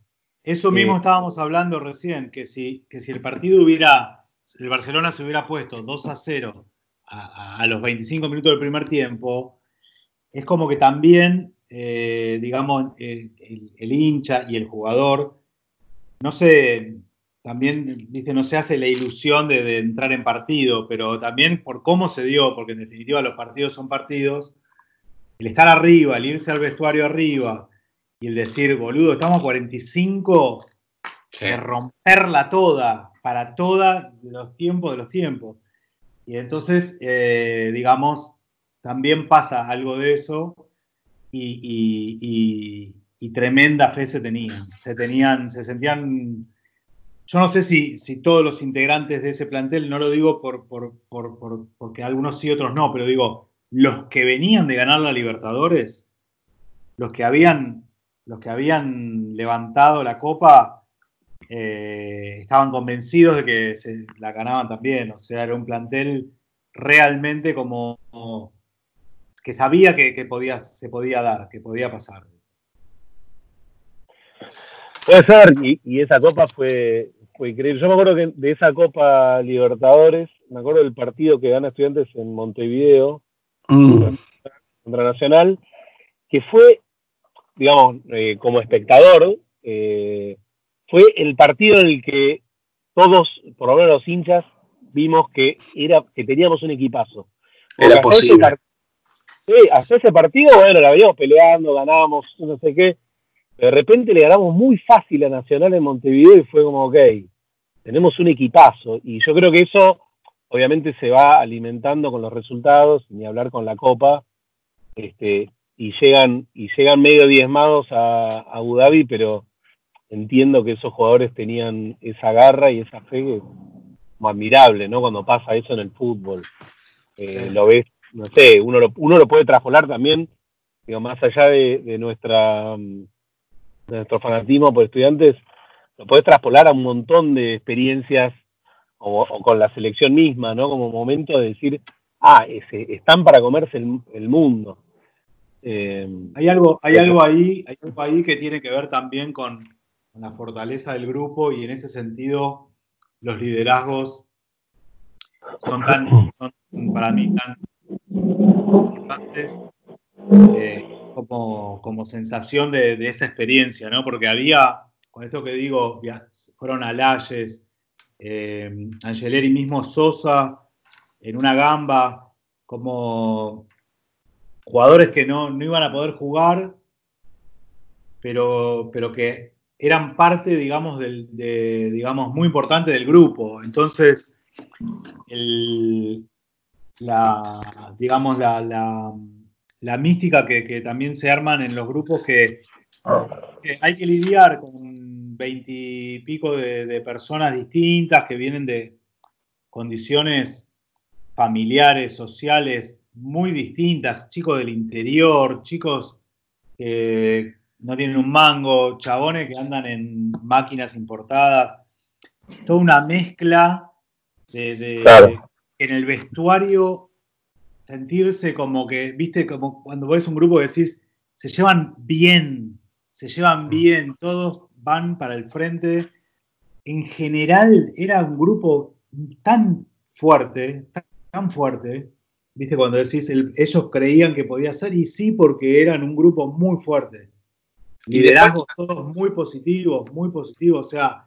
Bueno, bueno, eso iba a decir, yo sentía en esos momentos, por ejemplo, ese plano en la habitación donde está, que, probablemente la cámara también llevara todo a un lugar más, si se quiere, eh, pudoroso de parte de los jugadores, pero el momento donde vas a la habitación de Stan Clemente y el Color Re, que te cuentan como dos niños que se quedaron mirando una película en árabe y como no entendían le ponen la, música encima para escuchar la música porque no entendían nada y te lo cuentan como una especie de travesura.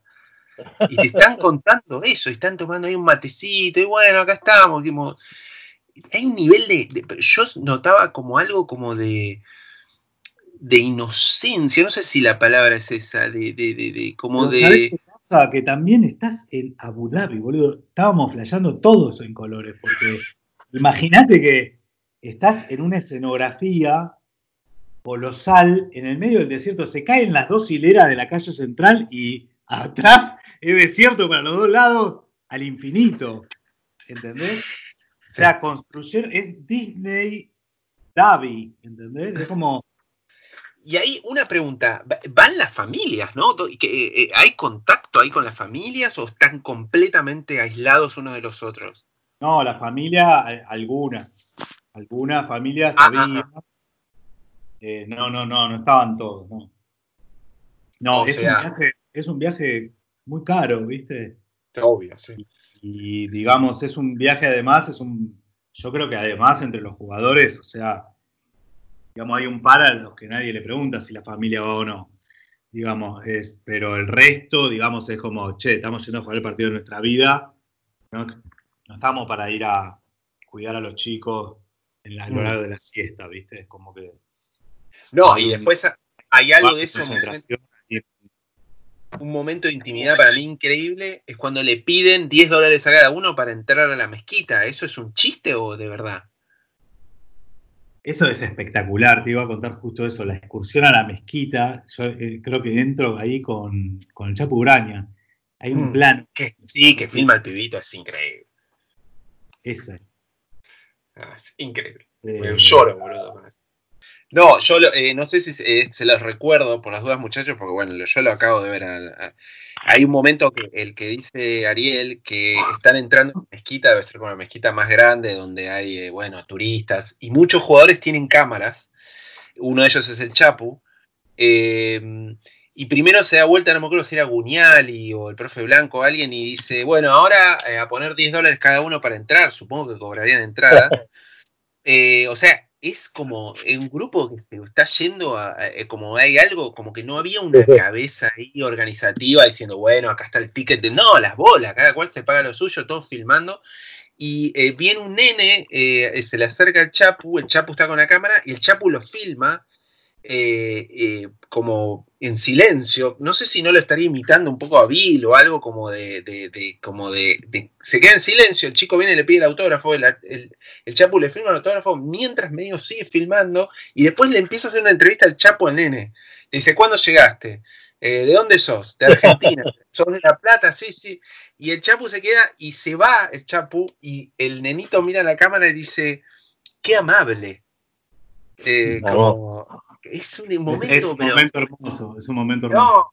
No, eh, de perdón, boludo, es increíble.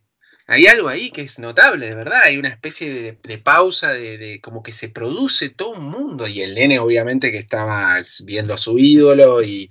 pasa que... Bueno, en fin, más no se podía pedir.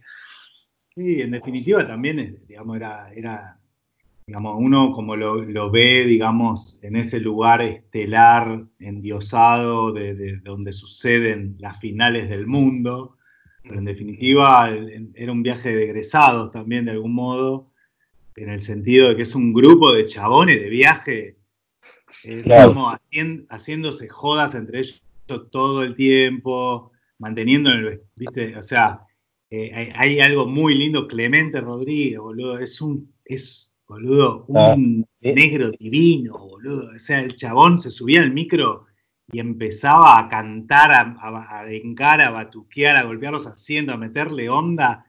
Una máquina, ¿viste? El chabón, o sea, la, es, es, es, de otro planeta, ¿viste? Bueno, metía el tono. Yo sentía que Clemente, de hecho, su, su, su su forma, su. Digo, había algo ahí en, ese momento que está muy bien filmado, la cosa bien tumbera, digamos, de alguna manera. Muy tumbera, muy, muy bailantera. Muy ahí a fondo, y ponía el ritmo, y se enoja cuando le bajan la música en el, en el bond, y dice, eh, como que se pone, y yo no me llamaría a decirle nada, Clemente, sé que me faja en dos ah, minutos. qué, qué pedazo de jugador, qué jugador espectacular, Clemente Rodríguez, no, no, eh, verlo a él y verlo a Verón en vivo a, 10 metros durante 10 días, eh, espectacular, espectacular ver, como por eso decía que son como pura sangre, es como otra cosa, ves un chabón lanzado, son gacelas, ¿viste? Son gacelas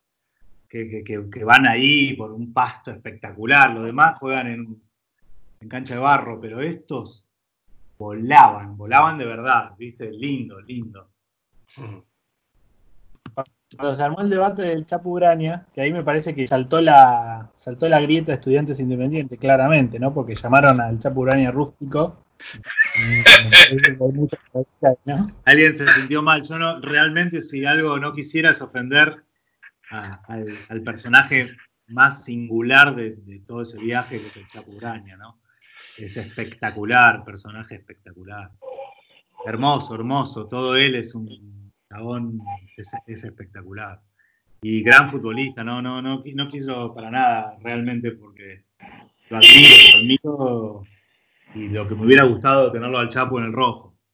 Mm. Pero, pero. Bueno, le dimos a Cassini, con eso, viste, los engañamos un rato. Eh, sí, con un par más nos engañaron también. Eh, sí, sí, está bien. Es, eh, es lo que hay, ¿viste? Lo que nos a ustedes ni te cuento.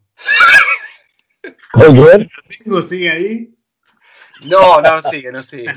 Eh, no, igual eh, tenemos sí eh, también una afiliación ahí, la agrupación Chancha Amazon y todo ese tipo de colaboraciones por el otro lado, ¿no? A ver, hay que decir, hay que decir que a mí la pica con Independiente es una pica hermosa, porque es una pica que refiere como a, un momento de dos equipos queriendo campeonar, mm. eh, que no se, no se compara con otras picas que tiene estudiantes este, y probablemente con otras picas que tiene el, propio Independiente. Y, en ese sentido hay, hay una alianza... Eh, se quiere porque es estrictamente futbolística, es la única pica real deportiva. Eh, claro, y quiero decir, y con, Independiente hay que decir que, claro, y con Independiente hay que decir que, nada, compartimos una, una, enemistad hermosa, que es la, la enemistad por Racing, y, y, que se traslada en el caso del Rojo, creo, contra Independiente. Creo que Rojo y, Gimnasia este, no, no, tienen muy buena muy buena onda, precisamente por, porque Gimnasia. Por el vínculo, claro. Gimnasia y Racing es lo mismo. Exacto se dan plaquetas y hacen todas esas mariconadas. Sí, exacto. Son clubes de plaquetas. Se, cuentan las plaquetas entre ellos. Sí, de hecho creo que Menotti, eh, que es obviamente un, punto de inflexión en, cualquier eh, charla que a veces excede lo futbolístico con, estudiantes, eh, que, que, yo creo que independiente, o por lo menos mi impresión, eh, lo trasciende plenamente a Menotti. Yo creo que, otros clubes donde Menotti ha, estado dando vueltas. Pero, pero Menotti no está identificado con Independiente, digo, que haya dirigido Independiente. No, bueno, bueno. No me parece, no me parece. Me parece porque además la, idea del paladar, la, idea, del paladar negro es, previa al menotismo. Es decir, la idea del paladar negro y de, y de Absolutamente es, anterior a esa discusión. De hecho, de hecho, eh, Rodrigo tiene razón eh, en que Menotti no forma parte en nada de la idiosincrasia de Independiente. Bueno, bueno, pero no, yo me refiero. Pero o sea, no, porque una idiosincrasia opuesta a la histórica de Independiente, sí, por supuesto que ahí hay un, gusto por el buen fútbol, para decirlo rápidamente, pero eh, en definitiva, lo que digo es que no tiene un arraigo, no tiene un arraigo afectivo con el club como para... El, hincha de Independiente no lo considera Menotti como este es nuestro, ¿viste? Para nada. Pero por eso, pero hay... Muy tardíamente. No es uno de los nuestros, eso quiero decir.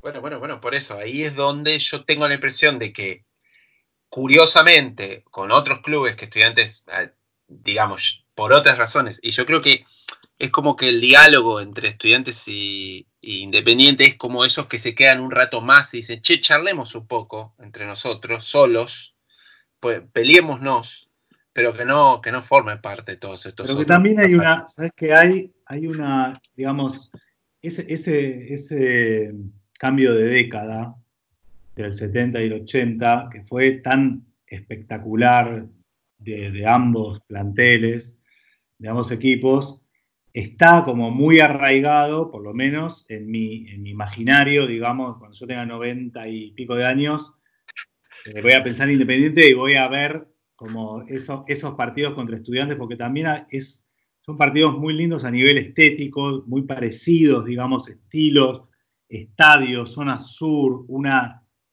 mismo tipo como de neblina nocturna en el metropolitano, de ¿entendés? O sea, es como son, son estéticamente, digamos, son también recuerdos que, están instalados, ¿viste? Como una pica linda, dos equipos espectaculares, ganaba uno, ganaba el otro, pero estaban ahí y era lo más lindo, o sea, era el mejor partido del fútbol argentino durante cuatro o cinco años fue ese. Mm. Entonces, eh, con, con, siempre hubo otros equipos siempre, pero quiero decir, se mantuvieron durante cuatro o cinco años unos planteles que la rompían y que se, entre ellos se jugaban todo y, se, y, se, jugaba de manera muy leal también, ¿viste? Como que, por ejemplo, los partidos, por decir algo, contra Racing son más arteros, ¿entendés? Mm. En ese sentido, como se pegan para, para, darse, para darse murra, qué sé yo, bueno, ahí había cada murra. Pero como que había una cosa así como de, de una cierta cercanía. De hecho, cuando, cuando Bilardo llega a la selección, las, toda esa primera etapa de la selección, donde juega Sabela, porque Maradona no, venía, este, era básicamente era, era una mezcla de plantada Houston, estaba el negro Clausen, estaba, eh, estaba el burro, eh, y, y, estaba. en su momento estuvo. Claro, el, perdón, eh, hay 3 a 1 que juega Argentina, le, le gana 3 a 1 en Düsseldorf, Alemania, que el Bocha la, La rompe. La descose. hay un, hay un gol del Bocha Ponce, por otro lado, este, de tiro libre. Hay un gol de Bocha de Ponce de tiro libre y el Bocha, Bocini, este, de media distancia, este, hace una jugada de mitad de cancha, sí. hace una jugada rarísima, y lo ve adelantado Schumacher, se la tira y Schumacher la saca como el pato filiol, la tipo Sí, vuela sí. para atrás, Sí. y era un golazo. Digo, y ese equipo era, era, un, era un mix básicamente de, entre estudiantes independientes, eran, eran planteles fuertísimos. De hecho, de hecho, eh, digamos, eso, esa época, eh, la selección en, en algún momento es una combinación de, de estudiantes independientes, de jugadores, digamos, tipo Justi, por un lado, o el Bocha Ponce. eh, eh, estaba el, Ta- eh, el Tata Tata Brown. Brown Y estaba ruso también. Russo y Clausen, como decías, y, y de golpe Burro. engancha eso el burro con el otro gran evento, si se quiere, futbolístico que, que- que tuve en mi vida, pero que quedará para otro programa, eh, que fue, digamos, haber visto después el, mun- el Mundial 90 en Italia, eh, invitado por todas las entradas del Mundial por Diego Armando Maradona. ¿Cómo, cómo, cómo? ¿Vos? Igual, igual, perdón, yo quiero, quiero, antes de que Ari siga, y le puedo decir a la audiencia que todo lo que va a contar Ari, si es que llega a contar eso, o si lo pasamos para otro programa, lo pueden eh, chequear en el libro Yo soy el Diego, donde, donde lo menciona Ariel, el propio Maradona. Ah, no, no, no. Constatando, constatando el, la invitación. Uy, que bueno, es un dato, sí. Queda, queda, No, queda para. Yo creo que, yo creo que Ari, Ari llega a, a Abu Dhabi, hay que decirlo, este, con un pergamino futbolero muy, muy, muy grande. Que para nosotros, hinchas de estudiantes, es un lujo que Ari haya sido el, Sí. el, el responsable de haber filmado eso, por su calidad como cineasta y por su calidad como futbolero y como fanático. Digo, es un tipo que eh, ha dormido en una bolsa de dormir en la puerta de, la casa de Negro Clausen en, Suiza para, que, para poder verlo al Negro Clausen. Eh, lo ha perseguido a Maradona para que le diera las entradas este, para ver los partidos ahí en Trigoria. Me parece que, es un lujo y, y yo te lo yo te lo agradezco de corazón, Ari. ¡Ah! ¡Te lo agradezco! Entra la cortina musical, ¿viste? Rodillo. Bueno, muchachos, no sé, un placer. No sé qué va a salir de todo esto, Pedro. ¿Qué vas a poder hacer con esto? Y la verdad que estuvo divino. Yo no me olvidé completamente que estábamos, eh, no sé, que había una intención de grabar, no sé qué, era como, tenía ganas de que hablemos de esto. Eh, me hacía mucha ilusión compartir eh, los recuerdos pincharratas con, con mi amigo Rodrigo. Y así que la invitación me encantó y gracias. No, un placer. Yo creo que gran parte del material que no se usó eh, va a ser el material que se va a usar en la, en la futura serie de Bilardo, ¿no? La futura serie de Bilardo que, que estamos aguardando La confirmación. La confirmación, eh, firmar el contrato, yo lo tengo a Loicio, a Cetinio, ya lo tengo apalabrado para arreglar, pero bueno, si Dios quiere, Y si la pelota entra, fue gol. Ah, claro, eh, que la hagan ustedes. sería, sería, un, sería extraordinario poder hacer eso. Sí, sí. Lo tienen que hacer. Lo tienen que hacer ustedes porque, digo, manos de otro es un peligro eso. No se sabe qué puede salir. Qué lindo, Sí, qué yo- lindo personaje, ¿no? Qué lindo personaje. Sí, yo creo que eh, Bilardo se narra solo, es impresionante. O sea, tiene, tiene. Y sí, Eh. imagínate esos, esos chabones que, que se hacen la pregunta y la contestan, ¿entendés? Es Por eso. espectacular. No, Todo yo creo que el archivo de Bilardo es eh, sensacional. Y de hecho, el material de archivo que él guardó, ustedes saben, esas Claro. famosas fotos. Es un personaje de otra época, así como, viste, de- muy, muy linda, ¿no? Es como también de, de cafetín, ¿no? Esa época. Sí, incluso hay, hay cuestiones políticas que son fascinantes también con Bilardo, o sea, cosas que trascienden lo, lo más obvio que uno le puede fascinar, más futbolístico, también para mí. Él tiene miles de materiales de archivo increíbles dando cátedras sobre el fútbol y, y- y mostrando las tácticas y todo, y bueno, todas las locuras que hacía, pero eh, es, es un personaje, para mí, sí, que Muy Sí. lindo, muy- único. muy lindo. Imagínense que en el, en el 86, que la tecnología era muy rudimentaria, este, los jugadores cuentan, creo que alguna vez se lo escuché a Ruggeri, el tipo, eh, cuando se enteró del sorteo eh, del- de la Copa, estaba Corea del Sur en el, en el grupo, se consiguió los VHS de todos los partidos de Corea del Sur de la Copa Asia en el 85, no sé, digo, como en una época que era pero imposible, ¿no? Como conseguir esos materiales, verlos, y entonces lo que cuentan siempre los jugadores es que nos hacía ver Corea del Sur, Irak, ¿viste? No sé cómo. Este, ah, un personaje muy, muy curioso, muy curioso. Muy hermoso, muy hermoso. y cómo que- jugaba el pincha de los 80 era un disparate. Ese Bilardo es impresionante, no tiene comparación. Bueno, con Independiente. Eh, y y hay, hay, es interesante porque, digamos, en toda esa idea anti-bilardista de, del antifútbol y toda esa boludez, es increíble cuando lo contrastás con los partidos de esa época que hablábamos, del- de los ochentas. Este, la vez pasada me vi un- unos goles de un estudiante de Vélez. Creo que la tocan 15 veces antes que la pelota entre. O sea, fue, era un zaino, era un baile, una cosa hermosa como jugaba ese equipo, que tenía, tenía tres bestias que eran Sabela, Ponce y Troviani, que no se podía creer cómo jugaban. Y yo fui mucho a la cancha, yo era, tenía 10, 11 años. Fue, fue la, la época que más fui a la cancha de estudiantes. Y era realmente era como algo muy, muy lujoso verlo, ¿no? Como, era un equipazo. Este, eh, digo un equipo de toque. Un equipo que jugaba, jugaba con toque. Y con 3-10 jugaba casi siempre. Toda esa cosa, era un equipo casi, digamos, o sea, mm, nada, eh, claramente muy, pero extremadamente ofensivo. Lo mismo le ha pasado que yo, eh, hubo momentos de Isabela que era también muy ofensivo, pero son esas cosas, cosas que quedan como ya marcas selladas, ¿viste? Como que, como que Isabela era un tipo defensivo y se acabó, ¿viste? Y se cierra.